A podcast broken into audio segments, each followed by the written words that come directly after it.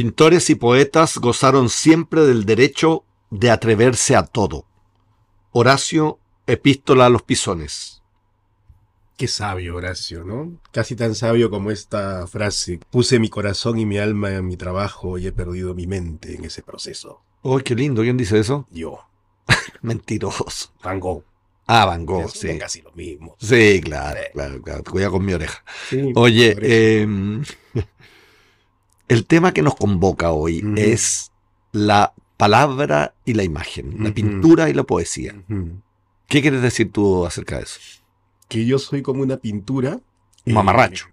Bueno, sí, en realidad sí. Es impresentable, ¿no? No impresionista, impresentable. Impresentable, ¿no? O sea, efectivamente. Pero bueno, está bien, eso. Ya, bueno, en este programa hemos Vas a invitado. contar que está la Rosa Espinosa. Sí, pero nuevo espérate, acá. vamos. Sigue un orden, por favor. Ya, vale. Alexandra Domínguez, de España, de Chile, que ha sido invitada y ha sido premiada con el premio Nobel, y además Álvaro Paredes Ollarse nos ha enviado su poema.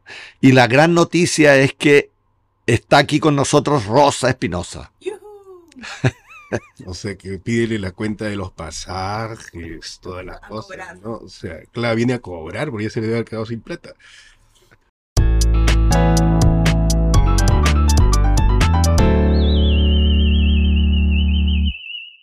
El premio Nobel alternativo es para la artista y poeta chilena, radicada en España, Alexandra Domínguez. Alexandra ha expuesto sus obras en Latinoamérica, Europa, Estados Unidos. El 89 gana el Gran Premio Nacional Salón Sur de Pintura por su obra El Mar de la Utopía. ¿Sabías tú eso? Por supuesto, así yo te la presenté. Ah, es verdad. Ha publicado varios libros de poesía, La Conquista en el Aire, por la cual ganó el Premio Hispanoamericano de Poesía Juan Ramón Jiménez, y premios para llevar en el bolsillo, que ganó el Premio de Poesía Rincón de la Victoria. No es fácil ganarte premios fuera de tu país, ¿ah? Además, Y Sí. me pasa algo interesantísimo con Alexandra. Es eh, buena en todo lo que hace. O sea, buena pintando, buena grabando, buena escribiendo poemas. Eh, entonces, vamos a preguntarle que, por qué, cómo, que nos dé el, el secreto. ¿será buena respondiendo a tus preguntas? Sí, Veamos. seguro. El oficio del ángel. Escribo con restos. Con estos restos escribo. Con palabras oídas al amanecer en los bares. La palabra silencio al lado del aceite dormido. La palabra ruido al romperse un cántaro. Escribo con restos. Con estos restos escribo. La poesía es un bello animal asustado. El árbol del olvido bebe agua de pozo. La palabra ardilla roe los sombreros del hongo. La palabra jacinto obedece a la primavera. Escribo con restos. Con estos restos escribo. Pedacitos de corcho que flotan en el vino con que otros celebran algún aniversario. La palabra camino que está llena de gente. La palabra paraguas en la que florece el invierno. Escribo con restos con estos restos escribo. Migas en la mesa. Se rinde los árboles. Lo que no quiere nadie. Cosas olvidadas. Palabras en la playa al final del verano. Muchísimas gracias por ese poema. Y yo quería empezar esta breve conversación contigo. Primero agradeciéndote Sí. mucho que estés en el programa. Y en segundo lugar, quería preguntarte cuál es el color de la poesía. Bueno, eh, gracias a ustedes también y estoy muy contenta de estar aquí con, con- ustedes. El color de la poesía, yo creo que el color del arco iris. Has dicho tú en alguna entrevista, eh, uno debe estar permanentemente buscando la voz de, de la tribu. Tú naciste en Concepción, eh, bueno, has ya desarrollado toda tu, tu obra, tu carrera artística en, en- España, y siempre me ha dado curiosidad preguntarte sobre, sobre esa tribu. ¿Cuál, cuál es tu tribu eh, ahora, Alexandra? ¿Cuál es mi tribu? Bueno, yo diría que, eh, que podrían ser eh, mis antepasados y también podrían ser los grandes poetas chilenos. Hay hay un mito que sostiene que la poesía chilena estaría fundada en esa paradójica dialéctica entre, entre la hermosura y el trauma. Y la belleza tantas veces terrible de una geografía, hablo de Chile, que roza la revelación de lo alto a través del secreto y, y las fuerzas telúricas. Siento que en ese lugar, eh, en ese territorio mítico, que como, decía es la tierra de mis antepasados y, también de los grandes poetas chilenos, yo creo que se encuentra eh, no solamente mi tribu, sino eh, la casa de acogida que de alguna manera representa para mí la poesía. Mm. Ese, ¿El factor identitario está, está presente de alguna forma? Eh, no, yo creo que depende de lo que se entienda por, por identidad. Uh -huh.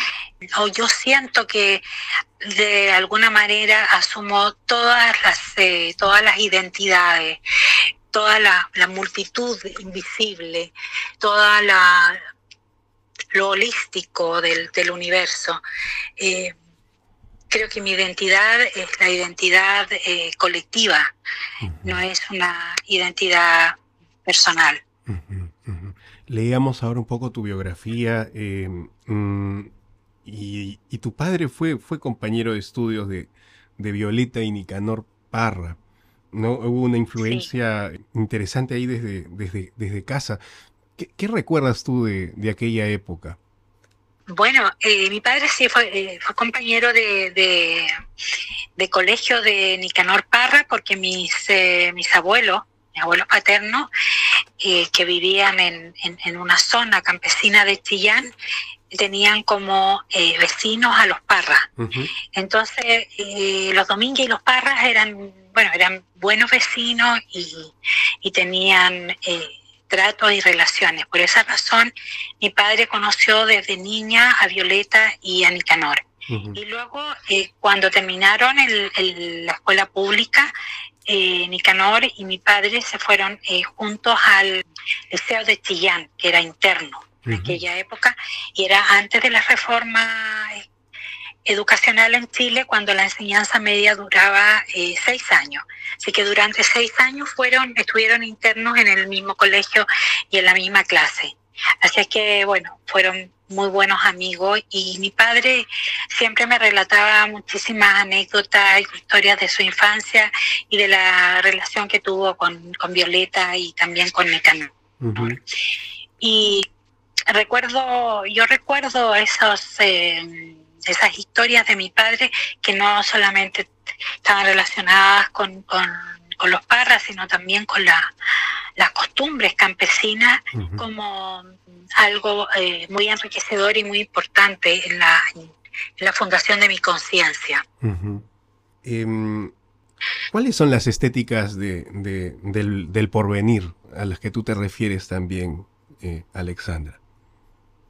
Las estéticas del porvenir es, es, son, eh, yo creo que están todavía por, por, por escribirse, por, por estar en, en, una zona todavía eh, enigmática y misteriosa. No sabemos eh, qué es lo que van a escribir las nuevas generaciones. Pero habla del porvenir como, como en un sentido más abstracto, en el sentido del, del futuro de la humanidad. Uh -huh. Y respecto a lo que tú me, eh, me, me conversábamos recién sobre la, la importancia que, que, pudo, que tuvo en mí, eh, las historias, por ejemplo, de un poeta tan grande como Nicanor o, o también como, como, Violeta, que yo también la considero no solamente cantautora, sino también poeta. Eh, poeta. Eh, yo diría que, que, la presencia de los grandes poetas, y en este caso también de los poetas chilenos, no solamente eh, Nicanor Parra, eh, Jorge Teller, tan querido por mí, Rosamel del Valle, ellos representan mm, eh, Pablo de Roca, Vicente Huidobro, la presencia de estos grandes poetas en mi poesía representa para mí una prolongación entre lo, imaginario y lo real, lo sublime y lo invisible, lo épico y, lo doméstico. Eh, eso es una dialéctica permanente porque yo vivo eh, fuera del país entre lo distante y lo próximo, lo real y lo imaginario, lo particular y lo universal, lo cotidiano y lo extraordinario. Yo me muevo en un territorio de permanente eh, intento de regresar a la tierra, a la tierra de los antepasados, a las tierras míticas, a la tierra de los lugares soñados y también con un sentimiento de fuga también. Mm. Está el sentimiento del olvido, la ausencia, lo perdido. Y en ese sentido siento que la poesía con, con, con su palabra transformadora puede eh, devolvernos los sueños o el paraíso perdido, como, como también decía Jorge Teller cuando hablaba de, la infancia. Hay un, un, factor común en, en, esto de vivir afuera que, tiene que ver con, una especie de, de saudade, ¿no? De esta melancolía con cierta alegría. ¿Te, pasa a ti eh, eso? ¿Tienes un sentimiento melancólico por Chile que eh, quizás se ve expresado también en tu propio trabajo? Bueno, yo no diría tanto la melancolía por el alejamiento del país, eh, sino una melancolía, una eso sería otra clase de, de, melancolía. Eh, yo eh, tengo, a través de la poesía, eh, se da también, como te decía, un constante regreso, ¿no? Eh, a ese país de, la, de, la, de, lo mítico. En realidad también está ahí eh, la, la, fuente que me va enriqueciendo y que me va inspirando. Y aquí me gustaría nombrar a Bachelard, que eh, decía que la poesía como la casa simbólica, ¿no?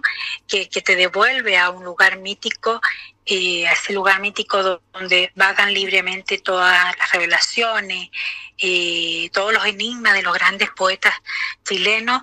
Eh, en, esa, en ese regreso poético yo me vuelvo a abrazar nuevamente a, los, grandes paisajes del país, al desierto de Atacama, a las piedras de Chile, al pan amasado por las pobladoras de la Cruz del Sur. Siento ahí a mi espalda la amorosa presencia de los antepasados reales, imaginarios, personales, eh, colectivos y, literarios. Y en ese sentido, la poesía es la la casa común, la casa que me, que me acoge y, que me devuelve, como te digo, otra vez a, esos territorios, eh, no en un sentido melancólico, sino en una eh, restitución. ¿Cómo eh, entra ahí el factor de la visualidad y de la imagen, de la pintura y de las artes, las poéticas visuales? bueno, yo creo, para mí son dos, eh, dos eh, creaciones. Cuando yo pinto, soy pintora y cuando escribo poesía, eh, soy poeta.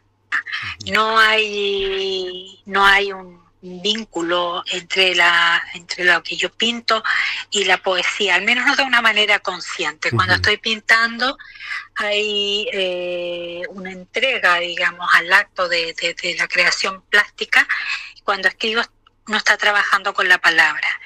Y trabajar con, los colores, con la imagen, eh, es muy distinto a trabajar con la palabra. Qué interesante eso. Qué interesante eso, ¿no? Porque uno podría pensar, se dicen muchos este, eh, eh, teóricos, ¿no? Que en general la poesía es instinto. y uno podría pensar que la pintura también es instinto. ¿Qué, qué nos puedes decir tú al respecto? Bueno, yo, yo sí que eh, pienso, sí, yo creo que en todo proceso creativo lo que, lo que se pone en acción, por supuesto es la imaginación, pero antes que lo, eh, que el instinto y hablaría de lo intuitivo, la intuición y también el dejar que el azar haga su trabajo, ¿verdad? Entregarse también al azar y una vez que y luego reordenar todo ese material que a lo mejor te regala también el azar. Y en ese sentido, tanto a la hora de escribir como a la hora de pintar, pues sí, yo creo que sí, o al menos en mi caso hay una, una, una, misma tensión emocional, ¿verdad? Estoy trabajando con la imaginación, con la intuición y como te digo, dejando que todo lo que lo azaroso llegue, si es que llega en algún momento. ¿Qué, le ha dado España, bueno, y quizá por extensión Europa, a tu, a tu arte? Mm, lo que me... más, que, más que el país, eh, yo creo que la experiencia de ser extranjera. Con la ventaja de que... Mm, bueno, aquí hay un tópico que, que decía Octavio Paz, creo que era él el que dijo que la patria del poeta era la lengua. y, en ese sentido, eh, eh, la, lengua castellana, que es la lengua común que tenemos, eh, hace que, no, no, me sienta tan no me sienta extranjera pero creo que mm, la, la experiencia de, de, lo, de, la, de la extranjería eh, de alguna manera también fue influyendo en mi, en mi poesía, sobre todo en la poesía. ¿Y qué me ha dado España? Bueno, también el, poder conocer y leer a grandes poetas, como Antonio Gamoneda, por ejemplo. ¿Cuándo una poeta se da cuenta de que se ha vuelto una poeta, Alexandra?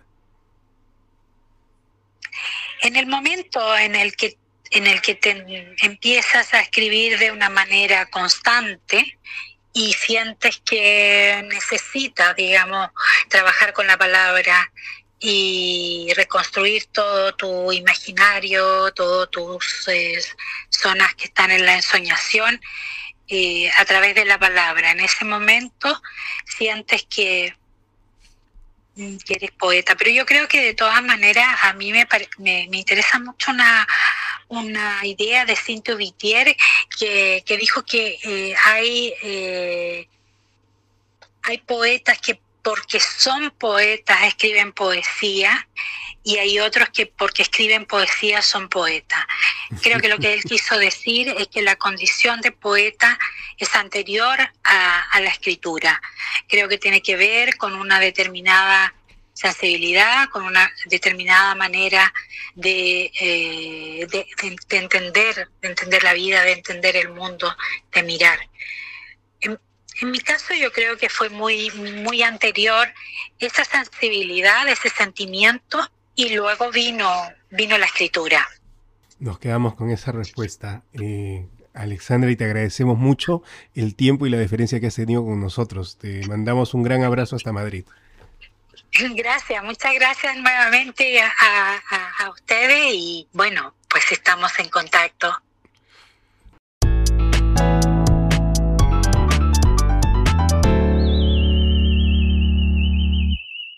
El dato rosa con Rosa Espinosa, un dato que busca salvar la poesía. O hundirla.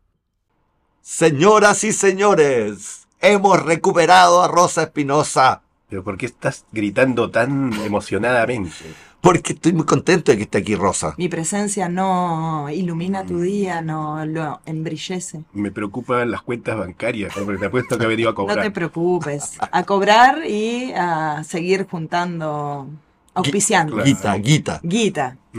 Bueno, y como quiero volver a lo grande, hoy voy a hablar de una figura retórica que se centra en la relación de la palabra y la imagen, que es la éfrasis. Y la éfrasis... ¿La qué, perdón? La éfrasis, una, una figura retórica que ya hablaba Horacio de él. Tema sexual. No, ut pictura poiesis. Como la pintura, así es la poesía. Y la éfrasis justamente consiste en la intención de representar verbalmente un objeto visual o un objeto no verbal, porque también puede haber descripciones, por ejemplo, de obras musicales, ¿verdad? O una, intentar que la palabra recree un objeto que no es verbal. Hay de una obra musical también es éxfrasis. También es Ah, mira. éxfrasis, no es solamente visual. La más predominante es con la pintura, y la pintura. escultura, ¿no? Ah, y ahí tenemos, no sé, la descripción del escudo de Aquiles, por ejemplo, una de las éxfrasis más Sí. antiguas en la que Ilíada. tenía de cosas de Rodin.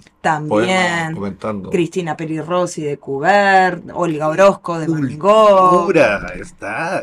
Oda a una urna griega de John Keats. Claro. Pero a mí mi favorito es eh, uno de Sor Juana Inés de la Cruz, que voy a solamente citar la primera estrofa porque ha generado una controversia. Ese poema ha hecho a los historiadores del arte creer que existió un primer retrato o autorretrato original de la poetisa porque ella dice, este que ves, engaño colorido, que del arte ostentando los primores, con falsos silogismos de colores, es cauteloso engaño del sentido. Y con esto me despido para que sigamos pensando en la relación, si es capaz la pintura de evocar la poesía y si la poesía es capaz de evocar la fuerza de la imagen. Una pintura es ella. Es muy ilustrativo. Muy ilustrativa. Muy ilustrativa. sí, está bien.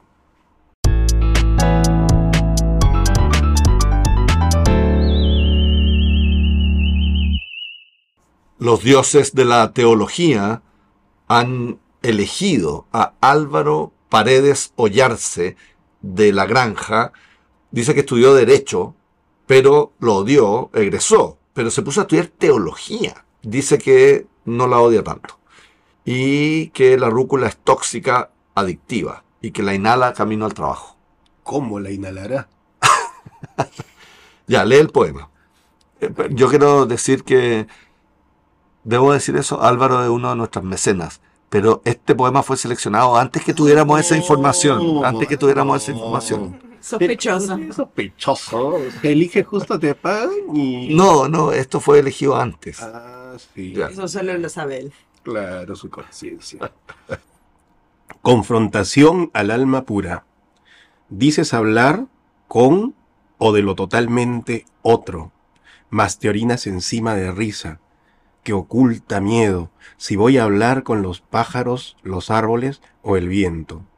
No soportas la liturgia a campo abierto, no comprendes el querigma de la tórtola, no sientes el coro gospel de los tordos, no bebes la sangre de la loica, ni mascas la hostia del chercán, no te postras en el altar de los nativos con el incienso del boldo, del peumo o del arrayán, no te inclinas junto al maqui y el maitén, buscas un neuma recio, eso sí, pero pa' tu colmo, en este culto el viento es sutil, una brisa tenue a la manera del silencio.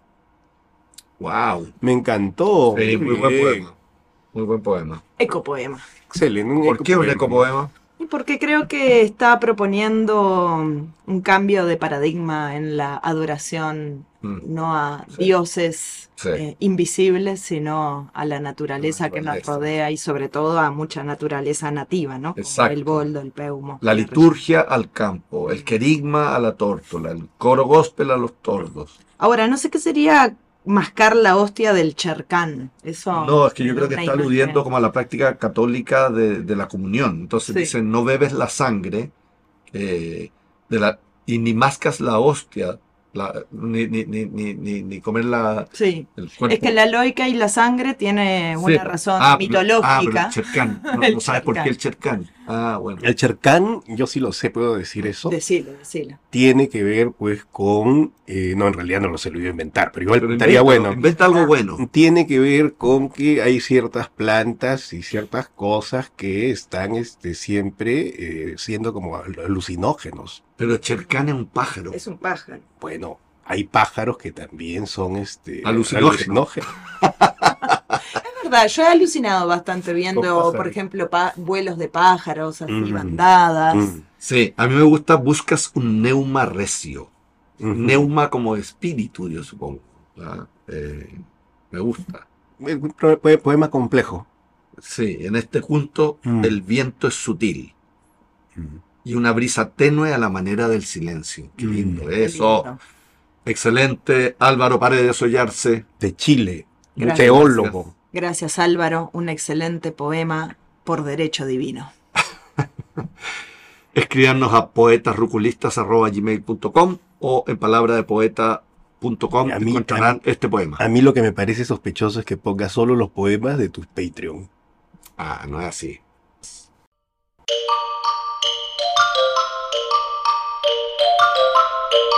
Bitácora Ruculista. Estamos terminando este programa profundamente visual y te pido que vayas, Javier, al fondo donde están los cuadros que hemos pintado los dos. No necesito. Hay un texto. No necesito. Me lo sé ahora de memoria. Me lo acabo de inventar. A ver. Cuando la hojita de rúcula se ponga amarilla, píntala de verde. ¿Qué te parece? Me parece buena, me parece muy buena. Y eh, como que recoge un anhelo, por lo menos mío, no sé de ustedes, pero a mí yo pinto muy mal. No solamente pintas muy mal. Sabía que eso venía. La dejé, la dejé justo para lo que venía ya. Pero me la Bueno, pones pero, pero me encantaría pintar y admiro a aquellos pintores, o sea, aquellos poetas que además son buenos pintores y han como complementado su arte con pinturas. Por ejemplo, Kipling. O quizás uno de los que más admiro, eh, a William Blake, que Blake, tiene unas un maestro. pinturas impresionantes, además. Mm. media- es romántico, pero, pero media surrealista algunas. me- Mestre también lo hace. Mestre, sí. Sí, Mestre también. Hay varios, varios que, que- que mezclan eso. Mm. Y Violeta Parra también. Sí. que Violeta de Parra hecho fue la primera en exponer en- Exacto. en el Louvre Sí. con sus arpilleros. Otro dato, puros datos, ¿viste? Llegué, llegó esta señora.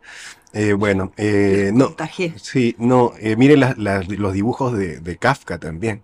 Uy, los dibujos de Kafka son maravillosos. Sí, po, sí, po. ¿no? Y, y pasa que, por ejemplo, en el caso de Eilson, un gran poeta del Perú, Eilson este, eh, empezó a pintar cuando llegó a Europa porque su poesía no estaba traducida a, a ese idioma. Mira. Esa versatilidad es bien interesante. ¿no? Sí, po.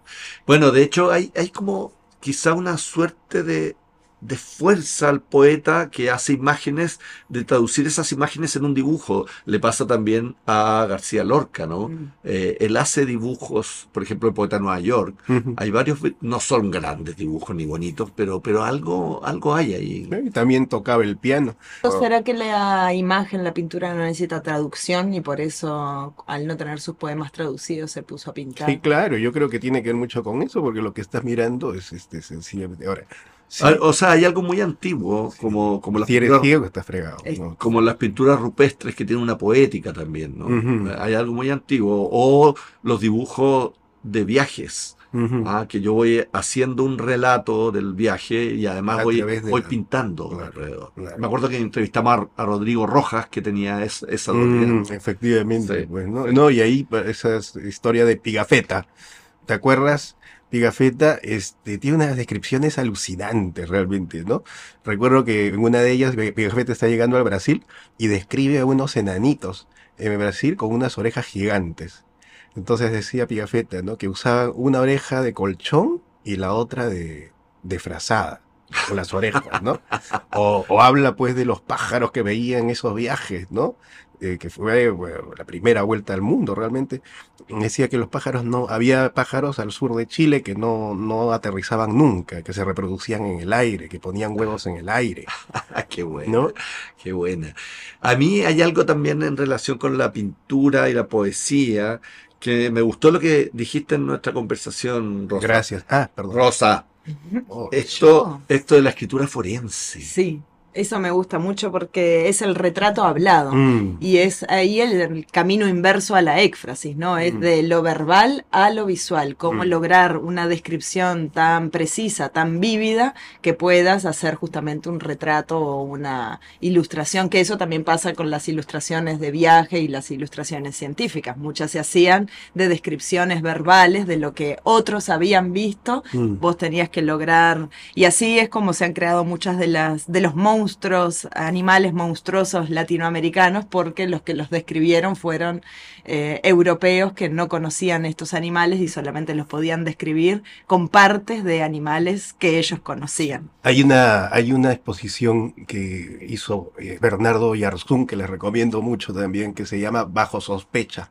Ya. Y está basada en una historia real. Eh, Bernardo iba caminando, parece que por Quinta Normal, por ahí, y lo paró la policía sin preguntar nada. Bernardo es de origen mapuche. Ya.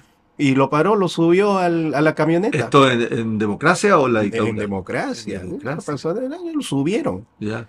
Y a propósito de lo que dice eh, eh, Rosa Espinosa, eh, lo que había habido era un retrato hablado Ah, de- y lo confundieron con un delincuente. ah, El retrato hablado era, decía, pues, este, parece atacameño, es moreno, es este, ¿no? y por la pinta. Entonces, Bernardo lo que hizo, que es un gran artista, es este, poner todas las fotografías de su familia.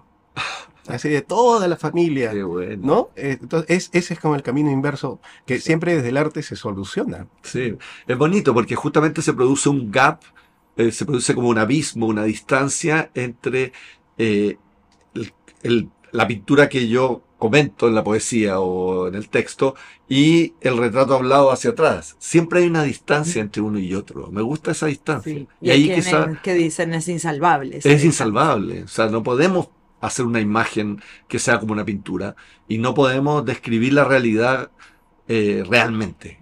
Ah, Me gusta esa distancia que hay. Entonces, La- y la poesía quizás está entre medio, ¿no? Mm. Lo O- poético es ese gap. O, o, o detrás, ¿no? Ujú. ¿Por qué? Porque si tú tienes como la poética, en tu propia poética, es eso, eso clarísimo, puedes a veces escribir un poema, puedes a veces dibujar, puedes a veces tomar una fotografía o sencillamente quedarte callado. Sí, me gusta. Eso está bueno. Sí, la imagen. Bueno, en coleccionen imágenes, esa es nuestra recomendación ruculista. Y Yo soy como una pintura expresionista, ¿verdad? eso me Sí. gustó, me quedo con eso. Eres una pintura impresentable. pinturita. Una pinturita. ¿Qué pinturita? Qué pinturita. Agradecemos a Breaking Work, agradecemos también a Alexandra Domínguez y agradecemos a Álvaro Paredes Ollarse por su poema.